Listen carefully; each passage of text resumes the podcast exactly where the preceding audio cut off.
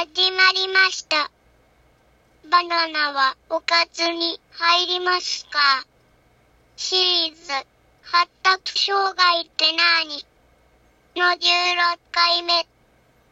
前回は ADHD と他の障害を比べっこしながら特徴についてお話ししたね。今日は大人になった ADHD の子についてお話ししてみるね。ADHD は多動性とか衝動的な行動が主な特徴だから、子供の障害って思われちゃうこともあるんだけど、大人になっても ADHD で困ってる人はたくさんいるんだ。主な特徴からお話しするね。大切な書類の読み間違いとか書き間違いが多い。選択や計算アプリを使っても計算間違いや入力間違いをしちゃう。お仕事の書類を提出の期限までに出すことができない。納期や期限が決まっているお仕事に遅れてしまう。お片付けができなくて散らかっちゃったり、大事なものをなくしちゃう。興味のあるものに熱中するんけど、すぐ飽きちゃう。時間やアポイントメントを守るできない。無計画にお買い物をしちゃう。思ったことをすぐそのまんま言っちゃうんから、人とトラブルが多い。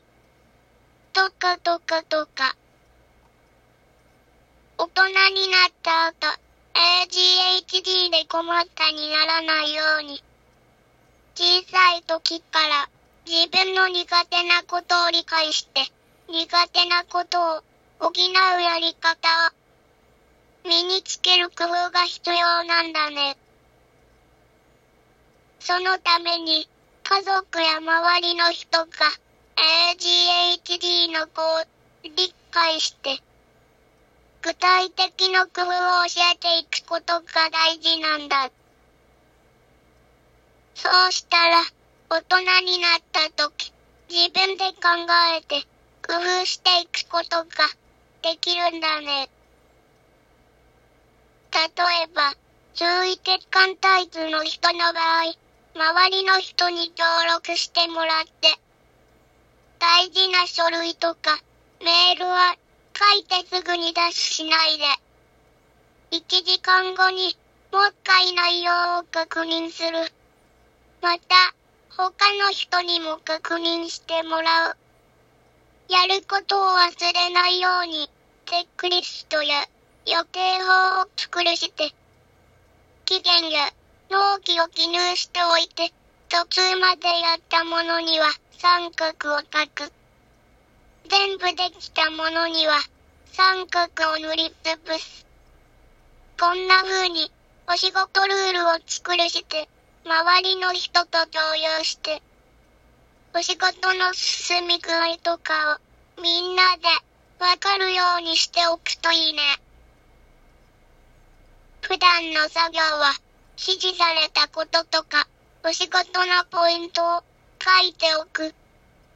メモ帳に個準備して、一個はどんどん書き足していくもの。もう一個は、お仕事の終わりに、やったことや、お仕事のポイントをまとめておく。日記、みたいなもの。こんな風に、お仕事ルールを作るして、守るを続けると、お仕事のミスが減っていくんじゃないかな。今日はここまで。AGHD 編はこれでおしまい。みんなの意見とか、こんな工夫してるよ。とか、こんな時、どうしたらいいの？とかのお便りを募集してます。どんどんお便りか、DM から送ってね。聞いてくれた。とてもありがとう。マハロー。